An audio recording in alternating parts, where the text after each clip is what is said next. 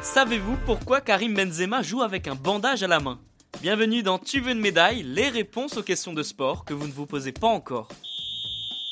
Karim Benzema est comme un bon vin, plus il vieillit, plus il devient meilleur. Déjà excellent aux côtés de Cristiano Ronaldo au Real Madrid, l'international français brille encore plus depuis plusieurs saisons et le départ de la superstar portugaise. De retour en équipe de France depuis l'Euro 2021, le natif de Lyon a pris l'habitude de jouer avec un gros bandage à la main droite.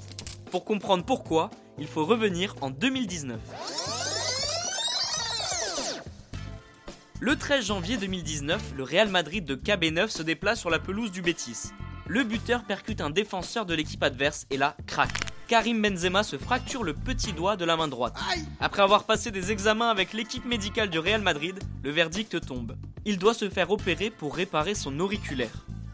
Une intervention chirurgicale qui va avoir de grosses conséquences.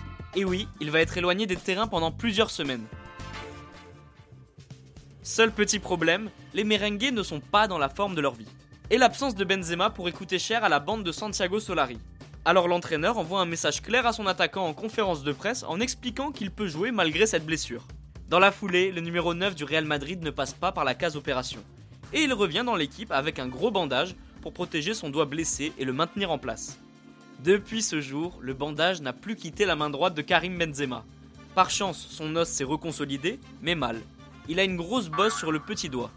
Une dernière question reste sans réponse. Est-ce que cette protection lui porte chance? Une chose est sûre, à partir du moment où il a mis ce bandage, l'attaquant du Real Madrid n'a jamais semblé aussi fort.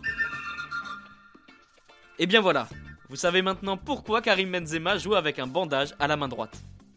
Vous pouvez écouter ce podcast et nous retrouver sur Apple Podcast, Spotify, Deezer, Castbox et toutes les autres plateformes. N'hésitez pas à partager, noter ou laisser en commentaire une question. J'essaierai d'y répondre dans un prochain épisode. Je vous retrouve rapidement pour une prochaine question de sport dans Tu veux une médaille. A très vite.